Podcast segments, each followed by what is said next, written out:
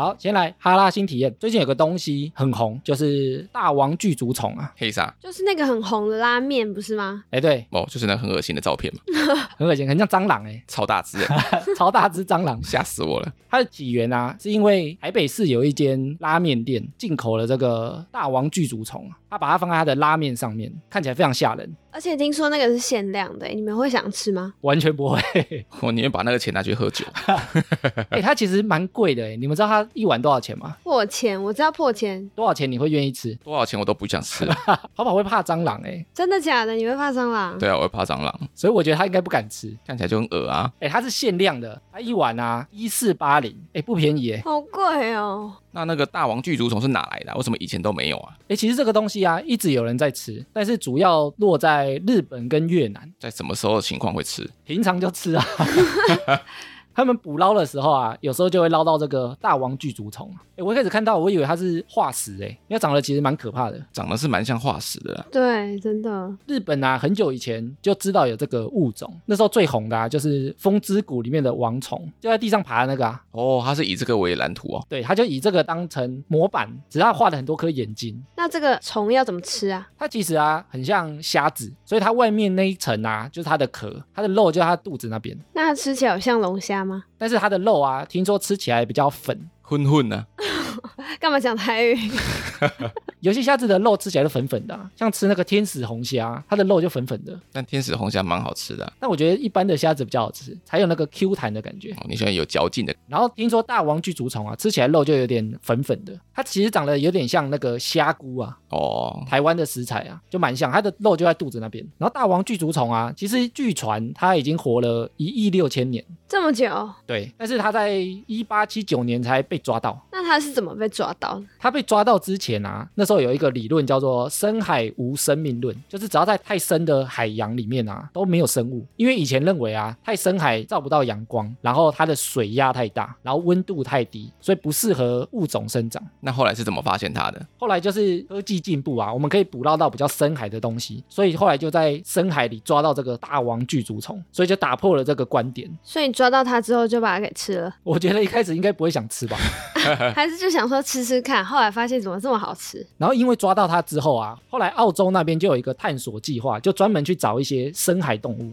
后来就发现越深海的东西啊，体型越大，然后越好吃嘛？好吃是不一定，因为那时候就有发现深海有那个大鲨鱼啊，哦，然后或者是大鱿鱼、大王鱿鱼啊，可以跟金鱼对战的。对，原本海上的鱿鱼都小小只，然后越下面的物种都超级大只。然后这个大王巨足虫啊，我看完它的介绍之后啊，其实就不太想吃它了，为什么？因为啊，它其实是一种食腐食物，就是吃人家尸体的。跟秃鹰一样嘛，专吃尸体的。对，它就是专门吃沉到深海里的那些，比如说大金鱼、大乌贼，沉到海里之后啊，它就去把它分解。可是它为什么看起来那么丑，像蟑螂哎？它其实啊是海蟑螂的近亲。看就是蟑螂啊！然后我刚刚说吃最多的啊是日本人跟越南人，因为它离他们出没的地方啊最近。他们有时候不是要捕捞这个，比如说他们原本要捞其他东西，然后就会不小心捞到几只大王巨足虫。那他们当下要煮来吃吗？有些人啊知道它没那么好吃，所以有些渔民啊捞到之后就把它丢掉。然后我在看资料的时候啊，我发现有几个东西很有趣。第一个就是啊，大王巨足虫啊，超级耐饿，它可以很久不吃东西吗？它可以很久哦。你们猜它可以多久不吃东西？我猜一个月，一个月不吃，我才十年，十年太久了啊。太久了吧？早就饿死了。我刚刚说它活在深海里嘛，深海里因为物种很少啊，死掉的东西不多，那它是不是要撑很久才有东西可以吃？所以它如果有东西吃的话，它就会吃到非常非常的撑。因为它一次要吃掉一只金鱼。它吃不了一只金鱼，它有点像海里的蟑螂啊，所以它的新陈代谢非常慢。它只要不吃东西的时候啊，它就基本上不动。日本人啊，其实一开始抓它不是要拿来吃的，他把它拿来做标本，放在博物馆里面给别人看的。哦，日本一个鸟语水族馆啊，那时候抓到之后，他有特地去养它，养养看。对，养养看。那时候啊，他就喂它吃东西，里面有一只大王巨足虫啊，二零一八年吃完东西之后，隔了两年才大便。这么厉害，它便秘两年哦。因 因为他中间都没吃哦，然后两年才大便，那时候大便还上新闻。我好像还有看过另外一只是说他们喂他东西，但他怎么样都不吃饭。哎，这也是同一个水族馆哦。那时候他抓到一只大王巨足虫啊，他把它养在水族箱里面，然后那只大王巨足虫啊就生气闹脾气，他有气噗噗吗？故意不吃东西，绝食，对，绝食抗议。甩太啦，工作人员要喂它吃东西，它都故意不吃，它甚至会把它拿在嘴巴附近闻一闻，那就把它丢掉。好像小狗哦，绝食五年，都在气，气了五年。对，气五年。它脾气很差呢。后来那只大王巨足虫啊就饿死了，然后死掉之后啊，他们就去分析它的尸体，想知道为什么它不吃东西。那后来有结果吗？后来还是没结果。像它可以活这么久，然后又这么少见，它不会被归类在保育类动物里面吗？它目前还不是诶、它目前不是保育类动物啊，但是因为也很少人在吃，最近就台湾把它放在拉面上面啊，才忽然爆红一下。那他会不会又气死？为什么？太多人要吃它了。哎，听完这些啊，你们会想尝试看看吗？我没那么贵的话，我可以尝试。你说一四八零太贵了，对，是吧？如果七百，我可以考虑。七百七百倍合哦。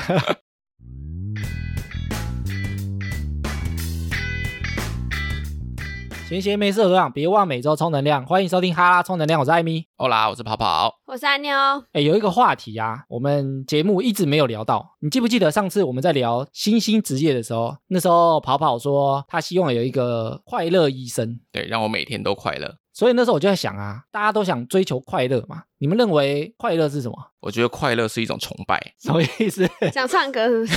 你不是快乐快乐崇拜吗？而且快乐会传染哦。快乐会传染，以前我们有讲过，是真的会传染啊、我有请大家先想一下嘛，通常在哪些时刻我们会觉得很快乐？我觉得每个人应该都不太一样。我们这一集啊，就要来试图剖析快乐的因子啊，看能不能从我们经验里面啊，去发现快乐。你们有没有哪些时刻啊，会让你们感到特别的快乐？放假的时候，放假，哎，放假前是不是比较快乐啊？放假前会有个期待的感觉，它特别快乐。对啊，好像有时候比放假还快乐。对，就像安妞讲的、啊，吃到好吃的东西或吃到喜欢吃的东西的时候，吃美食的时候很快乐。没错，哎，但你们吃饭是会挑特别贵的餐厅去吃吗？不会耶。我觉得有一些街边小吃就很好吃啦，不用很贵。我也是这样觉得、欸，对，重点是要好吃。我真的好吃，贵的比较好吃。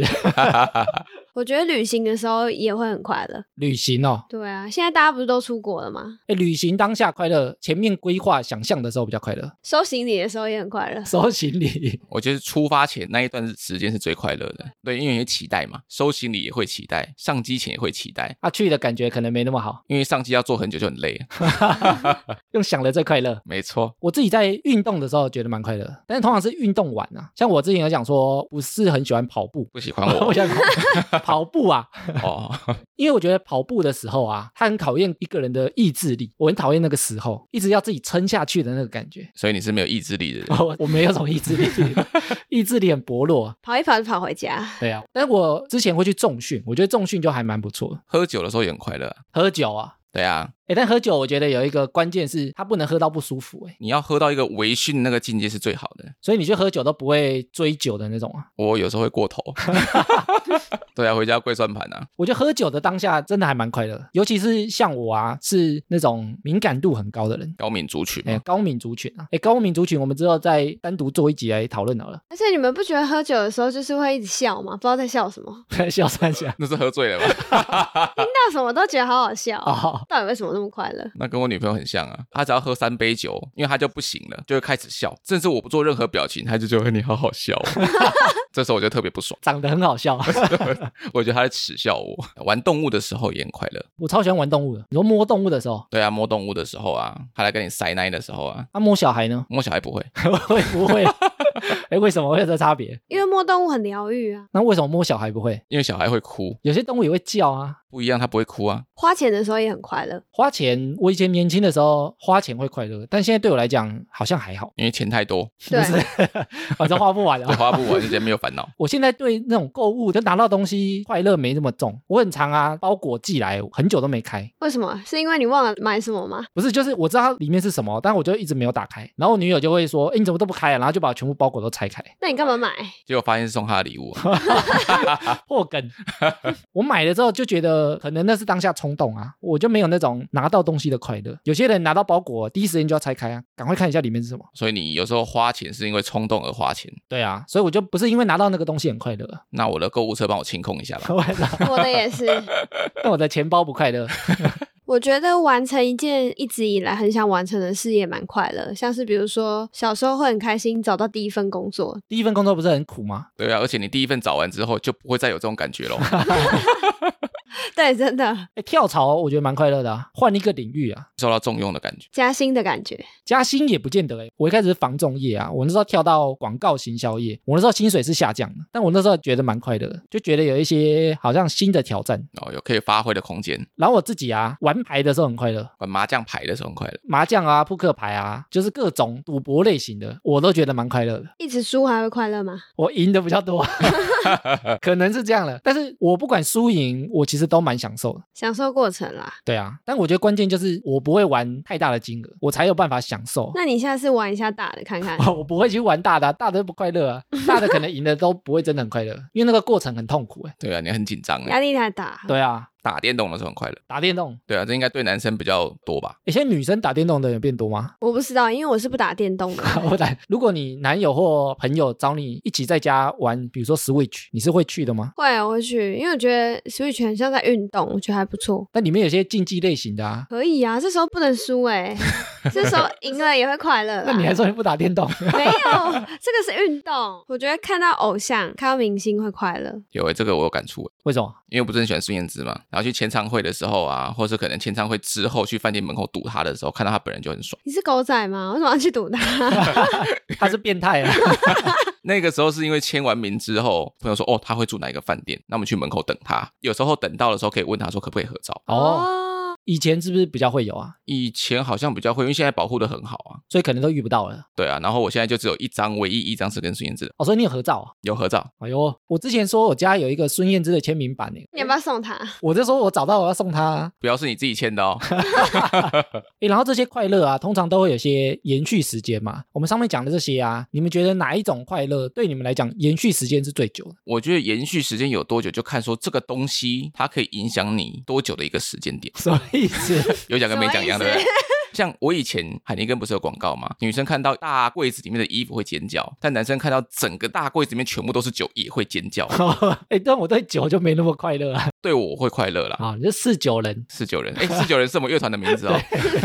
像我以前曾经就是买一箱海尼根，然后把我那个小冰箱全部塞满，就很快乐。哦，每天开冰箱都很快乐，所以这样快乐可以一直延续下去到整个喝完为止。我觉得吃东西蛮快乐的，而且你看早上你可以选一家你喜欢的早餐，然后午餐、晚餐，我觉得这是一个可以一直延续下去。一直吃，对，一直吃，所以一定要吃几餐。不开心就吃。但我觉得吃东西的快乐其实蛮短的。我个人啊，我个人啊，我也觉得还好，直接被否决不。是因为吃东西会饿啊，隔天就饿了啊。但你可以马上想，我等一下要吃什么啊？就是一个又延续那个期待感。但你就要一直吃很好吃的东西，每天都要吃哎。或者你看一天不要吃到三餐好了，比如说一天吃两餐很不错的东西，你一天就要吃两餐哎。所以你快乐顶多延续到隔天啊。你隔天如果没东西吃，你就不快乐嘞。不过没东西吃啊，吃小吃也是吃啊。只要吃东西就快乐。对，只要吃东西就快乐，不用管很贵。哎，但是听起来是很短啊，听起来只能撑一餐的时间呢。不行，我就喜欢吃东西。吃货就对了。对，我自己觉得啊，旅行对我来讲快乐比较久。但旅行结束那一刻很难熬哎、哦，你说要回家了。对我会 瞬间崩溃哎、哎，但旅行我觉得很久啊，是因为后面它会转成记忆啊，对啦，哦，它可以记比较久啊。你看，你如果现在问你你前天晚餐吃什么，你可能会忘记啊。对，对啊，但你如果问你十年前去过那个国家发生什么事情，你就会记很久啊。你可能可以讲个三个小时。对啊，但我觉得旅行不限制一定要出国，有些人可能会觉得那是有钱人在做的事情，我觉得不一定。比如说你可能去一个，比如说桃园的牧场啊、宜兰的农场啊，我觉得那个也可以可以记很久。但台湾的景点我记起来的东西不多哎，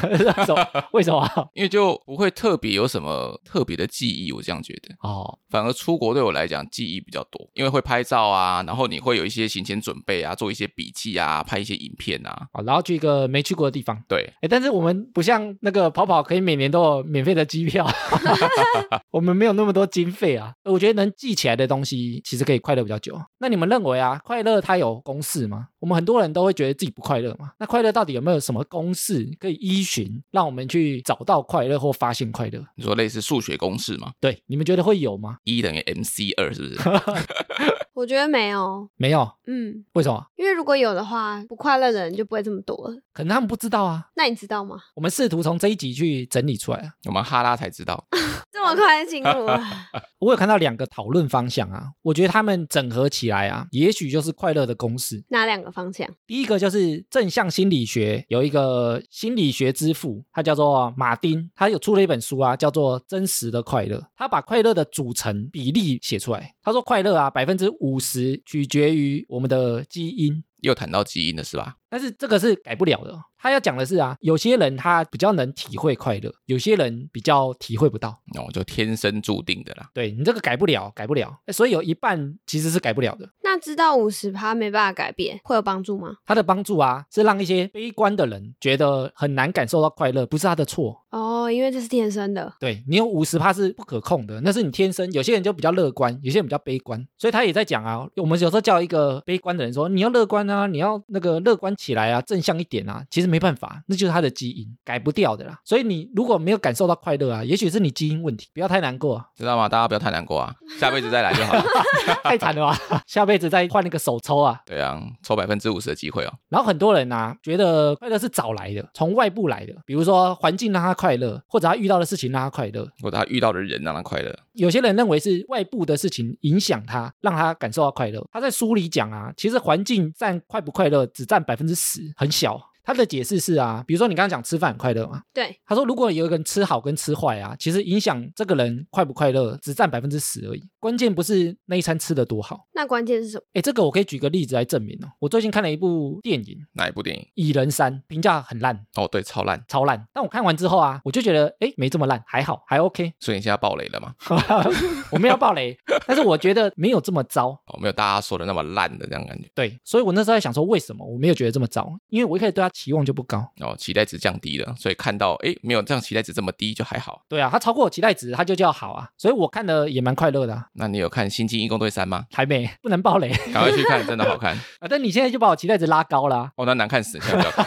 怎么跟大家讲难看死了，大家就会很快乐。所以你看啊，以这个例子来讲啊，其实同一部片，每个人看起来的感受都不太一样，所以代表这个东西好不好看不是这么关键。所以我们刚刚剩下百分之四十嘛，取决于个人的感受。那这一块呢，其实是最好发挥的。像前阵子不是疫情，啊哈，然后很多人会可能没有工作啊，或者是工作比较少。我有两个朋友就是个性不一样的人，一个就是觉得哇好开心哦，我就是有很多自己的时间，离职还开心啊？但另外一个他可能就会觉得啊我怎么那么惨，没钱又没工作，然后每天不知道干嘛。哎，但是除了看法之外啊，有时候顺遂的时候有没有做准备，我觉得也有很大的影响。比如说你那个朋友啊，他可能工作量大减，或者他没工作，他没这么害怕，他觉得时间很多，也许他有存款啊，他穷的只剩下钱。还蛮快乐的啊、对啊，因为就也许他在工作的时候，他有一些存款啊，所以他有一些比如说预备金，所以他没那么紧张啊。所以如果这个正向心理学之父啊，马丁讲的是正确的话，百分之五十是基因不能改嘛，对，百分之五十不能改。然后百分之十是环境，影响很小啊，所以我们能做的啊，只能在百分之四十里面去发挥。哎，这个是正向心理学之父马丁讲的啊，如果错了要找他啊、好，我再写信去问他。我们假设它是正确的，哎，所以我们的讨论方向啊，就会变成不是去哪里找快乐，不是比如说花钱会快乐啊，或者吃东西会快乐啊，或者是旅游会快乐啊，因为同一件事情有可能会造成每个人不同的看法嘛，所以那件事情本身不是重点，所以快乐不是获得一种东西，快乐是一种状态。没错。所以公式看起来啊，快乐是一种个人的感受，那这个感受的影响啊，就是在我们的大脑啊，所以我们要去控制大脑，让我们自己快乐吗？哎，没错，这就是后面要讨论的东西。我们如何何让我们大脑快乐？用所谓的 ASMR 嘛，对啊。让大脑高潮就会快乐。然后所有大脑的研究看起来啊，我们如果要让自己快乐啊，其实有一些神经传导物质的分泌是很关键的。是什么样的物质？这些物质啊，其实普遍也都听过，比如说脑内啡、多巴胺、催产素跟血清素这几个跟快乐跟幸福感都有很强大的关联。就是产生幸福感的四大关键。对，所以我们前面已经讲说，快乐不是去找来的嘛，快乐是自己感受的啊。所以我们重点就是要把这四个东西把它激出来。要怎么激呢？我们如果知道这些神经物质它们触发的机制是怎么产生的啊，我们就能感受到快乐嘛，是不是蛮简单的？听起来很简单，第一个就是脑内啡，脑内啡要怎么激发呢？脑内啡啊，你们知道它是干嘛的吗？让我开心，是吗？是吗？脑内啡是掌管愉悦感的，哦，让你感觉很舒服的。它有点像吗啡啊，比如说你很痛的时候啊，打一些吗啡你就不痛了啊。哦，舒服。啊，脑内啡就是你大脑很痛苦的时候啊，打一些脑内啡出来，它就会觉得舒服，差不多的功用啊。那我要怎么把它叫出来？叫出来啊，就要用反向的方式，就叫他不要出来。不是。你让身体有一些些微的疼痛啊，或者有一些不舒服，然后他知道你身体不舒服嘛，他就会帮你头脑打一些脑内啡。这样会不会太极端了？还要先让自己不舒服，所以先呼自己几个巴掌。然后捏自己大腿。没有，有些不舒服，其实你做得到啊。比如说你去跑步，然后跑得够久，你是不是会有点喘？对，或者你健身的时候，让你的身体有点痛，然后让你身体很酸，因为这些都是不舒服的感受嘛。头脑就会把脑内啡打出来，它试图让你身体好受一点。就像我们宿醉的时候也会有脑内啡产生嘛，为什么？为什么？因为身体会不舒服啊，哦，也许会有，也酸啊，会痛啊。所以我说它有点像吗啡啊。你身体有点不舒服的时候，它就会打脑内啡。但大脑为什么会在不舒服的时候会产生脑内啡这种东西呢？这个也是身体的机制啊，因为它知道你在做不舒服的事情嘛，所以它打脑内啡，让你大脑不会那么难受，你才会完成任务，你才不会放弃啊。所以我们有些人说定期运动的人比较快乐，其实就是这个原因。因为脑内啡会一直打。对，第二个影响快乐的激素啊，就是催产素。催产素是什么？催产素它又称爱的激素，爱的激素是什么？催产啊，就是催生的那个意思啊。哦，我想说被谁摧残呢？比如说女生生小孩的时候啊，催产素就会分泌。比如说你要分泌乳汁啊，或者女生月经来的时候子宫收缩，它都会产生这个激素。所以这个激素啊，它是人跟人之间的。那催产素只有女生会有吗？哎，没有，男生也会有啊。可是男生要怎么催产呢？男生要怎么生小孩？他的关键不是生小孩，他只要你人跟人连接的时候啊，就是比如说人跟人碰面聊天，不见得是身体要有什么连接，哦，人与人的连结的时候，那 就聊天或者是互动都会产生催产素。比如说你亲子间的互动，或者是父子间的互动，但父子间有时候会吵架，可能不会有，就是人跟人的互动啊。所以为什么要叫爱的激素啊？因为它需要人跟人啊。人跟人之间的感情，对，人跟人的互动是很重要的。你如果自己一个人啊，都关在房间、关在家里，都不跟别人互动，你就会很少催产素，你就会感觉很不快乐。原来是这样。那跟动物的话会有吗？哎，我觉得跟动物应该会有哦。对啊，动物那么可爱。诶但是这一项啊，现在的社会已经有点被屏蔽掉了。哎，为什么现在人比较不快乐啊？其实有一个很大的原因就是催产素太少。因为大家都不出门嘛，一个是不出门，另外一个是现在社交媒体大家都在上面交流，所以也不用碰面，我就可以跟一个人聊天。其实研究看起来啊，比如说你在跟一个人传赖，比起你在咖啡厅跟他碰面，那个产生的比例会天差地远。我们常常用社群嘛，我们其实有时候会以为我们在跟别人社交，但其实不是。前阵子疫情，很多人忧郁啊，其实也是这个原因造成的，因为我们都关在家里，也没跟人家碰面啊，所以我们身体都没有催产素啊。所以现在人家说社群媒体让人越来越不快乐，就是这个原因啊。没错啊，第三个啊，会让我们大脑愉悦的神经物质叫血清素，是被蛇咬到要打血清吗？不是那个血清，血清素啊，它是调节你的情绪用的。怎么样的情绪？就你发生任何情绪啊，它就会打一些血清素进来，让你平衡。太开心的时候，它就打，你就哦，就降下来；你不开心的时候，哦，又回来。对对对，它因为身体希望你平衡啊，它希望你情绪起伏不要太大。是哪一个器官会制造这个？这四个东西都是大脑产生。哇！所以对大脑来讲，你这种太大的情绪好像毒一样，它要打血清给你，对对对中和掉。然后一般研究看起来啊，现代社会比较多人有忧郁症嘛，对，忧郁症的主因看起来其实就是血清素不足。那血清素有办法补充吗？也有办法啊。其实抗忧郁说要吃药嘛，有一种主流的流派啊，就是吃增加血清素的药，跟看心理医生啊。医生会介绍哪些血清素让你补一补啊？对，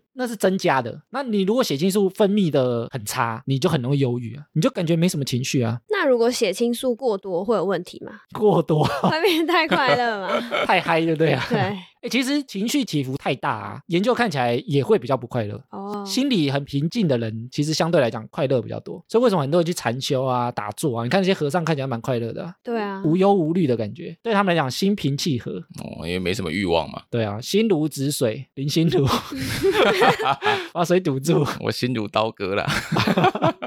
哎，其实这带到另外一个话题啊，就是忧郁症啊。我们通常都会说，你你不要太难过啦，你看开一点啊。其实那是没有用的，它是一种生理疾病，是血清素的分泌不足啊。所以要鼓励他去禅修，鼓励他吃一点血清。血清然后去禅修这样。那除了吃药以外，有办法去增加我们的血清素吗？有几个方向哦。其实血清素的增加，它来自于我们对自己的掌握度跟自主性。你完成一些任务的时候，它就会产生血清素。打电动完成任务也会增加血清素吗？。对，但是要能完成哦。你如果打太难的王，打不过，你就不会增加血清素，那你打那个艾尔登法环的时候，应该增加不了血清素吧？太难了。所以你要去多做一些你自己能力可以做到的事情。忧郁症啊，其实他血清素不足嘛，就是因为他觉得很多事情他都不能掌握啊。比如说为什么那么多网红会有得忧郁症？因为他觉得他自己抛出来的东西大家都不喜欢，大家都否认他，或者大家都骂他，所以他就觉得什么事情都做不好啊。对自己标准太高了。也许他已经做得很好了哦，但他就觉得他把那些事情，比如说他把酸民的回复看得很重啊，他就觉得他自己什么都做不好，他就会忧郁。然后最后一个我们可以控制的啊，就是多巴胺。好像很常听到哎、多巴胺很多网络上啊都会把它写叫快乐激素，影响快乐啊，很关键的一个物质啊。那我要怎么增加多巴胺？多巴胺的运作啊，它其实不是让你快乐的，那是用来干嘛的？它是一个奖励机制，就你想要做什么事情啊，你就会有一个期待、一个动机，然后你有这个期待感的时候，它就会打一些多巴胺给你，让你去完成它。哦，就鼓励你去完成一件事情的感觉。对，它会给你这个回圈，然后你去完成之后啊，你可能有新的事情想做，它就会再打一些动力给你，有点像燃料啊。所以多巴胺对我们来讲很重要，你只要没有多巴胺，你很多事情都不会完成。比如说我们要起床去吃饭，也需要多巴胺啊，没有多巴胺打进你身体，你就没动力起床，你就一直睡在那边。平常时候要做事情的时候，我要起床喽，多巴胺就打了。但是多巴胺呢、我后来发现它很好用之外啊，它也是里面最危险的。怎么说？因为我们刚前面讲四个激素嘛，前面三个激素脑内啡、催产素跟血清素啊，打很多对身体都是有帮助的。但是多巴胺不一样，多巴胺太多会怎么样吗？多巴胺太多会有问题，所以如果没有控制好啊，反而会出大错，反而你会更不快乐。怎么会这么可怕？我们刚刚讲说多巴胺是一种动机嘛，它会促使你去完成一些事情啊，但是最大的问题啊，永远不会满足，哦，他欲望很大就对了。他没有止境啊。就你知道想要什么啊，他就打一些多巴胺给你，就促使你去做，然后你完成之后啊，你就会有下一件想做的事情。所以我们一直追求更多的钱啊，住更大的房子啊，其实就是多巴胺在作祟。对多巴胺一直给你灌迷汤啊。那如果一直都不满足的话，会产生什么样的问题？因为多巴胺呢、它会让你大脑快乐嘛。但是我们大脑啊，对多巴胺的量会习惯。比如说，你一直做一样的事情都没有难度，你就不会感到快乐，因为这件事情对你来讲太简单了，它不会产生多巴胺，没有任何的挑战性了。然后他又不会满足啊，所以你就一直想要挑战更大的。比如说，你赚到三万块，你就想赚四万；你赚四万，你就想赚五万，他不会满足的。那多巴胺不就像一种毒品一样吗？诶，你讲到一个很关键的东西，其实我们对一件事情会上瘾啊，其实就是多巴胺上瘾。像是什么事？比如说，我们去接触一些事情的时候啊，我们大脑就会产生多巴胺，让我们感到很快乐。假设我们正常分泌多巴胺是一百分的话，你就喝咖啡，它会产生一百三十趴的多巴胺，所以我就会一直喝，一直喝。喝的时候你就感到快乐啊。哦，然后如果你去吃美食，可以产生一百五十趴，那喝啤酒的话四点五帕？喝红酒的话十二帕到十四帕，没那么低啊。我说酒精浓度了。然后吃巧克力的话、啊，会有一百五十五趴的多巴胺；打电动一百七十五趴，哎呦，哇越来越高喽。做爱两百趴，哇，哇，然后抽烟尼古丁两百五十趴，抽烟比做爱还爽。然后吸毒啊，为什么会上瘾？如果你吃骨科碱，它会产生三百二十五帕的多巴胺。哦，哇，更猛的来哦，如果你吃安非他命，会有一千趴，安这么强哦，对比做爱开心五倍哦。那不要试哦。然后最猛的啊，也是毒品，冰毒啊，冰毒的话可以到几趴？冰毒啊可以到一千三百趴。哇，难怪《绝命毒师》那部片这么好看。但是啊，只要超过尼古丁的范围，就会永久破坏你的大脑多巴胺的感应区域。破坏的意思是说，它之后的标准就一直停留在那边嘛？对，它会永久破坏，它会感应失灵。所以吸毒后来坏的都是脑子啊。哎，其实你看越高的，他就会上瘾哦。比如说有人轻微的话，咖啡成瘾啊，它其实最轻微的，对大脑影响还好一点点而已。再来啊，玩游戏成瘾，一百七十五趴还好，还好，这个也还好。性爱成瘾两百趴也 OK，好像还不错啊。也还好。抽烟其实就会上瘾啊，所以你看抽烟为什么那么难戒？我个人是没抽烟啊，但抽烟到后期啊，它其实已经不是为了去抽的时候很快乐，是因为不抽太痛苦了。所以你只有前几次会感觉到快乐，你大脑之后就对这件事情麻痹了。其实他已经习惯了。对习惯的东西啊，你不叠加上去，他就不会感到更快乐。但我听说抽烟最爽的就是第一口烟，因为你开始还没习惯啊。对，就是第一口烟吸完，后面就可以丢掉了，不用浪费。所以他说后面其实你不抽啊，是因为你不抽太痛苦了，你不抽感觉不到快乐啦。所以为什么毒品那么恐怖？因为你一开始吃的时候会很嗨，但是它破坏你大脑之后啊，你只要不吃，你就完全没有乐趣，因为你的多巴胺控制区域已经被破坏了，它只能感受到最高了，也没有事情可以比它高啦。你说。像安非他命一千趴，没有事情比它更高啦。做爱才两百趴，那如果做爱加安非他命，这叠加会有加成效果吗？哎，会有，但是那个都会永久破坏啊。原来是这样。然后你永久破坏之后啊，你只要不抽或不吃，你就会觉得身体很不舒服嘛。其实那就是戒断反应。是不是手会抖？我是不知道啊，我可能是没有。身体会发冷啊，会流鼻水啊。对啊，所以你看为什么他们戒不掉？因为他们只要不吃就会不舒服。他们吃了只是为了降低这个不舒服而已。所以多巴胺没控制好啊，其实会很危险。难怪你刚刚会说那个是反面的。我后来查资料才发现，多巴胺跟我们很多生活经验或看法都有息息相关的。比如说，我们有时候都会觉得明星啊、艺人啊，或者很有钱的，他们做出一些行为，让我们觉得莫名其妙。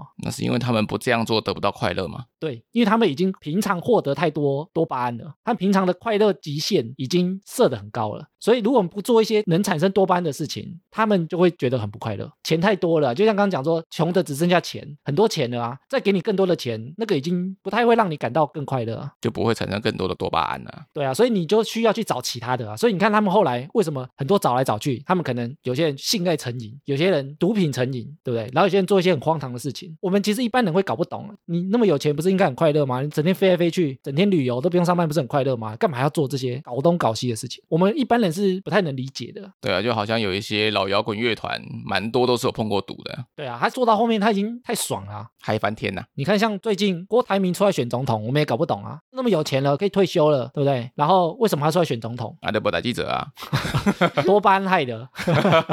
近期有发现，大脑产生快乐的地方跟痛苦的地方是重叠的，因为已经感受不到快乐，开始变成痛苦了嘛。感受到这两个感觉的时候，它是在同一个区域。大脑在同一个区域会有什么问题吗？我们身体有个机制叫做体内平衡，像我们刚刚讲啊，它不希望你太嗨，它就会让你有一些痛苦感。你很痛苦的时候，它就会给你一些嗨的东西。哦，有血清素嘛。其实身体各个东西都会平衡，比如说我们的体内酸碱值，我们之前讲说会平衡啊。有，身体会自动平衡酸碱值。然后我们的体温也会平衡啊。大脑感受到快乐。跟痛苦同一个区域嘛，太多快乐的时候啊，它其实就会加一些痛苦给你。你太嗨了哦，下来下来下来。这可以解释哪一些现象？因为我们之前在讲手机影响我们脑袋，里面有讲到啊，你知道手机很多设计啊，它都是引发你的多巴胺反应。比如说你没有点开的讯息啊，上面有一个红点点，你就会想把它点开。对，你就想说别人到底跟我讲了什么东西，它有一个红点点。然后比如说 Facebook 的讯息页，你会很期待大家贴了什么东西嘛，所以你就会一直往下滑，一直往下滑。你要更新的话，是不是滑到最下面它有个转圈圈，然后把画面重新更新一下？对，那你知道这个机制从哪来的吗？吃饺子老虎来的，饺子老虎机呀。为什么赌博会产生多巴胺？因为你会期待啊，你会期待赢钱啊，期待中大奖啊。然后你在滑 Facebook 的时候啊，你就会期待我刷新之后后面会跳出什么东西。然后我们在看影片的时候也是这样。为什么现在短影音大家会花这么多时间？因为你一直滑一直滑，它其实就是让你一直有期待，下一篇是什么？下一篇是什么？一直更新。对，然后你结束之后啊，你就会自动再滑下一篇，或者它自动再跳下一篇嘛。其实它这个就是一个多巴胺的循环。所以为什么我会花那么多时间在上面？因为你多巴胺一直在分泌啊。那我可以控制它，叫它不要分泌了吗？很难，因为你做一件事情啊，它是一个奖励机制嘛。你只要滑下一个，你就会产生一些多巴胺；你再滑下一个，它就会再产生一些。那久而久之呢，就就会感觉不到快乐，越来越上瘾对，然后你就会花很多时间。哦。然后我们有讲说体内会平衡嘛，比如说你如果吃太多的时候，它就会让你有饱的感觉，对，它让你不要那么爽。肚子很撑。我们刚刚讲说做爱会产生多巴胺嘛，做爱完啊，我们会进入圣人模式。哎，其实圣人模式就是体内平衡，哦，它会让你忽然不想再做了，因为它怕你太爽。忽然冷感就是这样子来的。对对对对对。然后有些人生气啊，他也不会持续很久。比如说有些人说你冷静一下就气消啊，哎，这是真的，因为你生气的时候起伏太大嘛，所以你体内平衡呢就会让它冷静下来。就会让身体达到平衡。对，然后你分手心碎啊，通常也不会痛苦很久。那这要看呢、看你是被甩还是甩人。你说那个时间不一样，对，你应该说这个动机不一样。如果是你甩人，你马上就好了。说不定还会很爽。所以时间会带走一切是真的欸，因为你只要靠时间啊，你的大脑就会自动把它平衡掉。好聪明哦，哎，你们有没有觉得越长大好像越不快乐，好像有哎、觉得快乐比较难。越来越难啊？对啊，其实这个就是多巴胺的问题哎。现在手机啊，很多东西都会让我们产生一些些多巴胺，它都有这种奖励机制在。诶你们知道 IG 的赞啊，跟 Facebook 的赞当初的设计，其实很多人可能对你的文章按赞啊，它会慢慢呈现出来，你知道吗？比如说有一百个人按赞，它不会一次跳出一百个，哦，它会慢慢出现，慢慢出现，它要控制你使用它的时间比较长。这么贼哦。像我一直去期待说有人帮我按赞对，其实那些人早就已经按完了。哦，也就是为什么我们小时候玩的游戏跟现在玩游戏不一样，也是控制你的多巴胺哦。现在的游戏啊，它会设计成什么？比如说要你每天上线领东西，这样你就会很期待每天上线。对，然后你被控制住了嘛？比如说你每天上线，我就给你一些奖励。你如果每天只是做这样固定的动作啊，其实你就会不快乐的嘛。那他就每天会给你不同的，比如说礼包啊，不同的抽奖啊，不同的卡牌卡面啊，哦，或者是说，哎，你可以花一点点的钱拿到什么样的东西啊？对，让你期待嘛。你只要花了一次两次之后啊，啊你一样的东西又不快乐了，你就要再下更大的。让越陷越深呐、然后，如果我们一直在获得这些多巴胺之后啊，我们有时候会感到罪恶感，其实就是因为它的感应区域是重叠的。比如说，你们有没有在划手机，划一划，然后放下之后就觉得，啊靠，我怎么浪费那么多时间？会耶，然后立刻关机。立刻，哎，立刻关机比较好。有些继续滑，其实这个就是多巴胺的作祟，因为你获得很多快乐之后啊，它就会给你一些痛苦，把你平衡掉。那那个痛苦也是多巴胺吗？还是那个痛苦是别的东西？那个痛苦是体内的机制啊。哦，好聪明哦。诶所以这是为什么很多人，比如说健身或跑步之后会有点快乐，因为它过程其实有点痛苦。所以你要先痛苦之后，才会感受到比较多的快乐，会让你这样一直做下去。但现在人其实不太会去选择痛苦的事情啊，比如说你坐在床上划手机，坐在沙发划手机，很快乐啊，看个电影也很快乐啊。所以现在的人比较难做一件很无聊的事情。然后维持很久。没办法、啊，所以我们前面讲了四个东西嘛，其实除了多巴胺之外啊，其他东西你获得很多都是不错的。我们就需要让身体有点痛苦啊，其实你有点痛苦，身体也会平衡哦。痛苦很多的时候啊，你就会比较容易感到快乐。哎，这就是为什么有些人会去洗冷水澡，快来一场冷水澡。那欸是真的啊、因为你洗冷水澡的时候，你身体会有点痛苦的感觉，很不舒服哎，但是那是当下不舒服，结束之后，其实你比较容易获得快乐。冲完之后，哇，整个就 spring 一样。我跟你讲，其实运动或健身，我觉得也有点这种效果。当下其实会对你身体有点不是很舒服，但是你结束之后会比较容易获得快乐。觉得我解脱了啦。然后催产素啊，就是人跟人的相处啊，如果人跟人相处太少啊，这个激素就很少，你就会很难快乐，快乐不起来啊。所以还是要多多走出门跟朋友见面。对啊，然后你自己有自主性跟掌握感啊，做到你自己能做到的事情，就是血清素的影响。但最危险的是多巴胺啊，所以我觉得我们要知道啊，如果我们太开心，就会招来很多痛苦。所以平常我们不要太开心哦。对，还是要平衡啦。诶所以我也找了三个不要那么容易获得多巴胺的方法。哎，可是我们不是要获得快乐吗？怎么会叫我们降低多巴胺的分泌？因为我们前面讲那个多巴胺的运作机制啊，你其实平常不要太容易获取多巴胺，你才不会上瘾，你才不会对一件事情会没有感觉。多巴胺其实有点像一个门槛啊，比如说你很常吸毒的人，获得多巴胺的量已经太高了，他对于一般的事情他都引起不了他的快乐啊，它只能吸更浓的毒。对他才会感到快乐。所以如果我们一般生活中啊，我们一直浪费我们的多巴胺的话，久而久之对很多事情都无感了。很可怕哎，就好像平常有一件事情会让你感到很快乐，但是如果你做久了，这件事情就不会让你感受到同样的快乐。我们久了之后，多巴胺就会麻痹啊，你对很多事情就会引起不了你的快乐，所以我们不能浪费啊，不能浪费在比如说划手机啊、看影片上面啊。那我们要怎么办？所以有三个方式啊，可以让你多巴胺分泌不要这么旺盛，但是我个人觉得非常难。第一个是等一下，等一下，哎，需要动吗？得啊，先不要，要等谁？因为就是你有一个想做的事情的时候啊，先等一下。冷静一下。对对对，那我要等多久？就一下，犹犹豫一下，哎，其实这就要延迟消费多巴胺了。就是你要做很多事情的时候啊，你给自己一些那个 CD 时间呢。一数到十，哎，比如说你要按结账的那一刻啊，有时候我们是冲动购物啊，对。然后你有时候冷静想一下，比如说我放个十分钟之后我再回来，或者一个小时之后我再回来，也许你就不想买了。没有哎，我通常我的欲望都是要放一个礼拜。当你想个十分钟，演唱会票就没了。对啊，有一些东西不可以想的。哎，其实这个就是现在的很多很贼的，你还是叫你用抢的。对啊，演唱会票买不到了。对啊，不让你想，还要回答问题。比如说你想吃宵夜好了，就像前面讲说，你吃宵夜很爽啊，但你每天要吃宵夜，其实就没那么爽。所以就要换口味啊，换口味。做很多事情的时候啊，你先想一下，有时候他那个欲望就会过去了。那他有没有一个要我想多久的标准？我觉得每个人应该不太一样。你要买东西可能要想很久 才会取消啊。哦，有我有时候买公仔就会想很久，想很久的时候那个欲望就不见了啊。对啊，就放在购物车看他什么时候降价。然后第二个我觉得很难啊，他说享受无聊，哎，这个我觉得真很难呢。我前阵子去换手机的电池，然后呢，换手机电池，他说要一个小时放在他那边，然后我就去吃饭，我发现很难受，哎，怎么说？因为那一小时不知道干什么。对对对，哦，其实我可以好好吃饭，好好去哪里逛一下，或骑车乱晃，随便走一走都好。但我就觉得身体很难受，怪怪的。我们现在都已经太容易觉得不舒服了，所以我们现在的不舒服啊，我们就很想要赶快找一个东西去满足，满足我们的欲望跟期待感。你可以划别人的，划别人，我是要找自己啊，拿路人的起来划。对，那小姐你手机借我划一下，借我挡一下，像挡烟一样哦，借我挡一下。哎，你没有办法享受无聊吗？关键是如果你能享受无聊啊，你对很多事情你都感到很新鲜，你才会比较容易获得快乐。静下心来去观察别的事情，这样吗？很难呢，我真的觉得很难呢。我觉得我好像可以耶，因为我很喜欢看路人在干嘛。路人啊，你可以多久不用手机？我有一次，应该说两三次，就是我出门上班，但是我走到捷运站才发现啊，我没有带手机，但我又不想要走回去，就算了。对，所以我就去上班了。然后到了公司，同事就是大家都很震惊，说你怎么没带手机？这样啊，你没有那个戒断反应吗？像吸毒一样，那么抖了？有啦，是会可能到中午会突然想说，哎，啊我的手机哎，可是就会发现啊，原来我今天没带哦。哦，你想看，但是没东西可以看。对，但是后来觉得算了，回家以后也发现，哎，其实蛮轻松的，大家可以改天试试看。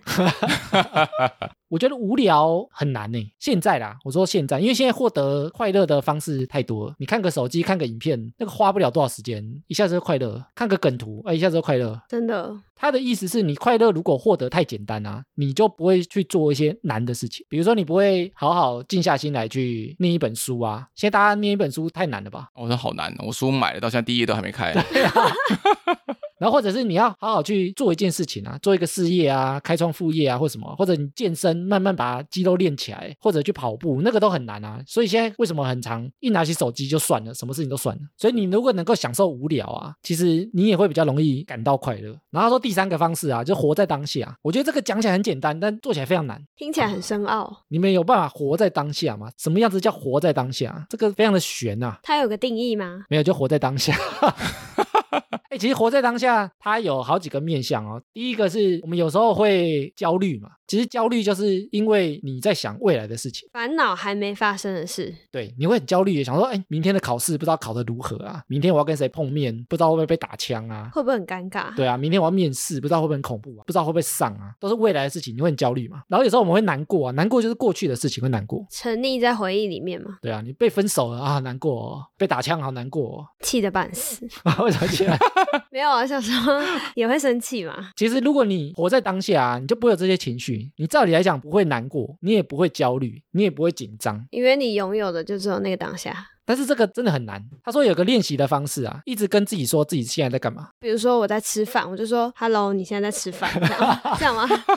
对啊，就比如说我们现在在吃饭，然后你不要看手机啊。哦然后比如说我们现在在吃饭，我现在在吃这个米，这个米的感觉是如何，然后它好不好吃，价钱贵不贵，就是一直在看自己在做什么事情，会不会刚好吃到很难吃的，然后想说是怎么那么难吃，也可以啊。更气 你也是在当下啊。哦。比如说这这么难吃，我下次不要点了，我下次可以点一些别的，或者是你吃一吃，也许会觉得，哎，它为什么这么难吃？是不是有什么风味啊？是不是有什么？就是也许那个就是当下的感觉啊。哦，有这样旁人会不会觉得说奇怪？你怎么一直在自言自语？哎，活在当下就不会管到它了，对你，因为你不会去观察别人，对吧、你会一直注意自己做的事情但我觉得很难呢、比如说我们现在在录音，我们现在三个聊的如何，我们这一集聊的好不好，一直在想这件事情。不然你可以先拉低期待值啊。今天录得超烂，然后之后听就觉得怎么那么好笑啊，好好听。哎，降低期待值其实是我现在获得快乐的方法。哎，怎么说？像是像是我现在就觉得很多事情不用这么期待啊，太期待反而容易受伤害。对对对。哇，很押韵，比如说，像我看电影来讲，一部电影好不好很主观嘛。但假设我对它期待感很高，然后导致我看了很不开心，其实对我来讲没什么好处啊。那还好，大家都跟你说蚁人很难看，这个是我另外一个觉得哦，这我自己的理论啊。我觉得为什么女生比较容易得忧郁症，因为女生比较容易期待很多事情。像是什么？比如说，你会期待男友送你什么礼物啊？哦我哦们上次讲那个地雷礼物，你们就是很期待啊，男生会送什么给我，送什么很惊喜，送什么很赞的。送你钥匙圈呐、那结果送一什么死，你就难过的要命啊。所以以后都是先不要抱持期待，对啊，你不要抱持期待，人家送你什么都是好啊，都是人家的心意哎。真的，对不对？真的，诶你知道女生得忧郁症是男生的两倍吗？真的、哦，我不知道哎、你看男生就是没有什么期待啊，送我们什么东西都好啊，送的我都收，没送我东西放我一天假我也觉得很不错。我、很好哦，让我自己出去走来走去也对啊，你看我们没什么期待，所以我们比较不容易忧郁啊。反而是让自己平常不要那么习惯，容易得到一些小快乐。在做一件事情的时候，也不需要特别期待了，这样比较容易感受到在做这件事情的快乐。其实我整理全部的内容看下来啊，跟我开始想法落差蛮大的。如果以大脑的运作看起来啊，我们要让自己平常没这么容易享受到快乐，然后我们在遇到很多事情的时候啊，才能够去发现它快乐的点。好啦，如果我们听众呢，你已经渐渐很难感受到快乐的话啊，也许是你的方向错了啊，不要一直想从外面去找快乐。而且这当中有五十八是基因造成的，不是你的问题啦，我待机啦。好，听了哈拉才知道，最近很多网红人设翻车，你们知道这件事吗？有有哦有哦，很精彩，我们今天没有讨论网红的事情啊，聊另外一个话题，轻松一点。你知道人设怎么来的吗？不知道人设啊，以前在画漫画或卡通的时候啊，最前面有一个人物设定，它会设定一些主角的基本资料啊，个性比如他从哪里来的啊，几岁啊，身高体重啊之类的。有哎、这个我看过，然后我就看到有一个人整理了卡通人物或者是动画人物他的身高，我想说让你们来猜猜看，以我们对他的印象啊，谁比较高，谁比较矮，好啊，来排名一下。诶我找了好几个哦，让你们两个来猜一下谁是最高，谁是最矮的。第一个是花妈，我们这一家的花妈，然后佩佩猪，你们知道佩佩猪吗？我知道，粉红猪哎，长得像吹风机那个。佩佩猪，然后哆啦 A 梦，哎，你觉得他们三个啊，谁最高，谁最矮？我觉得花猫最花猫，我觉得花妈最高。花猫啊，花妈最高啊，对，啊再来再来就是佩佩猪，再来哆啦 A 梦。哆啦 A 梦最矮哦。对，你觉得猪这么大就对了。我觉得猪很高，我觉得是花妈小叮当，没有小叮当哦。不是哆啦 A 梦吗？然后佩佩猪，对，佩佩猪第三名，我找了有些知名的啊，我从最矮的开始讲啊，派大星，哦海绵宝宝宝的，他最矮，他只有十二公分，比一只尺还短。对，然后皮卡丘四十公分，哦，也很小哎、还以为皮卡丘蛮大的，很可爱、对啊，四十公分可以放在那个包包里面。可以哎，然后再是蜡笔小新，蜡笔小新小学生大概一百二、一百四吧。蜡笔小新一百零五公分，他侏儒哦，那看起来就很小一只啊。然后再是小丸子一百二十五公分，我的最爱。差不多嘛。然后我刚刚讲了三个啊，最矮的是哆啦 A 梦，哎呦，猜对了哦。哆啦 A 梦几公分？哆啦 A 梦一百二十九，哎，比小学生还大哎。因为在哆啦 A 梦在卡通里面，它比大雄还要矮，所以大雄身高来讲的话，应该蛮高的哦。哎，如果用对比的话啊，胖虎有大概一百八十公分，胖虎这么高，对，不是很合理吧？一个小学生。再来是柯南，哎，但是柯南比较迷，柯南有时候高，有时候矮，看他有没有变成新一，是不是？不是小朋友的形状的时候。柯南啊，有些人说他一百零二公分而已啊，但是他有时候到小兰的肚子，有时候到他的大腿，甚至有时候他被划到他膝盖而已。会不会是是头发的关系。而且有一幕啊，它比一个桌子还要矮，那个量起来大概三十公分而已。所以他的身材是可变的。而且动画里有一幕啊，它跟一只狗差不多高。然后七龙珠的达尔看起来不是很高吗？达尔一百六十四公分，不高。一六四哎，那很矮哎。然后花妈也是一六四，啊，啊，花妈这么高，很高哎。那花妈最扯的啊，她头占一半，头有八十几公分。那大头王啊，然后萨诺斯两百零一公分。萨诺斯有个小故事，你知道他们在演戏的时候啊，因为他两百零一公分很高嘛，对，啊，他演他的那个演员啊，他没那么高。你知道他们用什么方式吗？垫脚吗？垫脚，你谁脚？你知道踩高跷的那边对找吗？我记得是上面戴一个假头啊，哎，对，有些人以为他是踩在箱子上面拍，但不是，他是头上面再架一个头在更上方，这样不会很重吗？很重啊。但是这样大家看他的角度才会对啊。哦，才会是往上看的。然后我们刚刚有一个还没念到啊，佩佩猪，佩佩猪的官方设定啊，两百零二公分，太太大只了嘛，那他爸妈怎么办啊？超大只。然后这几个啊，都是他有实际去设定的哦，设定他几公分。那为什么佩佩猪要那么高？但是在动画里啊，因为这些人有设定嘛，所以有些人都用比例尺的概念去看其他人物多高，然后发现有几个人更高，哎呦，比如说大雄的妈妈，哦，大熊猫超高哎。那个哆啦 A 梦一百二十九嘛，对啊，然后他们都用那个比例尺去对啊，大雄妈妈两百二十三公分，他可以去打篮球哎、他妈是巨人哎。对，而且他妈妈在那个照片里面看起来是全部人里面最高的，然后最猛啦、蜡笔小新的妈妈，多高？因为蜡笔小新官方资料是一百零五公分嘛。对，他在所有的那个动画里面看起来啊，因为蜡笔小新只到他妈妈的膝盖左右而已，没错，所以他这样乘起来啊，他妈妈大概是四百二十三公分，非常的夸张啊！诶你们在看动画的时候会看最前面那个人物设定吗？现在好像比较少哦。我只会看说他人物设定的话，会不会这一集出现什么样的新角色？哦，后来有些漫画他人物设定直接另外出一本诶，像那个《火影忍者》好像另外出对啊，这样可以多卖一分钱。人物设定集就对了。没错，啊，下次大家在看这些漫画的时候啊，也许可以发现这些非常不合理的比例尺啊，有发现的话可以来跟我们讲哦。好，接下来听众回复留言，我们来回 Apple Podcast 五星留言。第一个是文科很好的 Ellie，他说小六生还是很聪明的，我会和妈妈分享哈拉小知识，但是我和同学倒是不会。继续支持，给五星及收听哦，笑脸。但为什么你不愿意跟同学分享呢？哎，请他们一起来听啊。对呀、这样可以增加我们的收听率呢。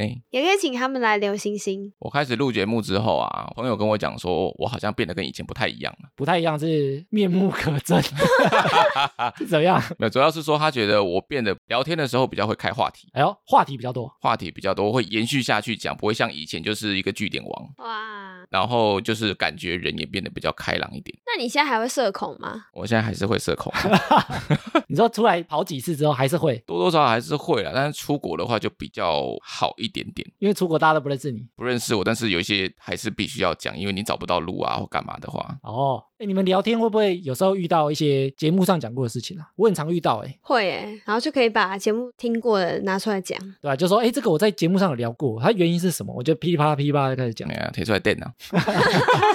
谢谢 A 莉哦，希望你可以持续收听。好，下一则是来自 Steve 零七二四，他写说这是一个很棒的节目，我是这几天才加入的听友，目前往回听到 EP 一三六，节目讨论的内容真的很多元，非常用心。艾咪的主导非常棒，内容都很讲究，不马虎。跑跑跟常静人的回应也帮节目加分，这样互相的搭配，我会一直支持下去。哎，那为什么没有讲到我啊？因为他只听到一三六而已啊，尤其他现在还没有听到有你的那一集。哎，但他是也回听呢，所以应该是从最新的开始听啊。他是铁粉哎、铁粉 那就希望你可以继续收听哦。那也可以留言一下，看你觉得我们的安妞是怎么样的人。有没有进步？他说最近这几天才加入的，哎不知道从哪里发现哦，不知道是朋友推荐的还是自己乱滑滑到的。对啊，也希望你可以来留言告诉我们哦。哎，对来，IG 跟我们讲一下。好啦，感谢大家的留言哦。以上就是本集的哈拉充能量。喜欢我们听众呢，可以到各大播放平台订阅及追踪我们节目。有 Apple Podcast 的听众可以拉到节目最下方给我们五星回馈，我们会在节目上回复听众朋友。也可以追踪节目的 IG 及 Facebook 来跟我们留言互动。原则上呢，我们每周一固定更新。我是哈拉充能量的艾米，我是跑跑。我是安妞，我们下周见喽，拜拜拜拜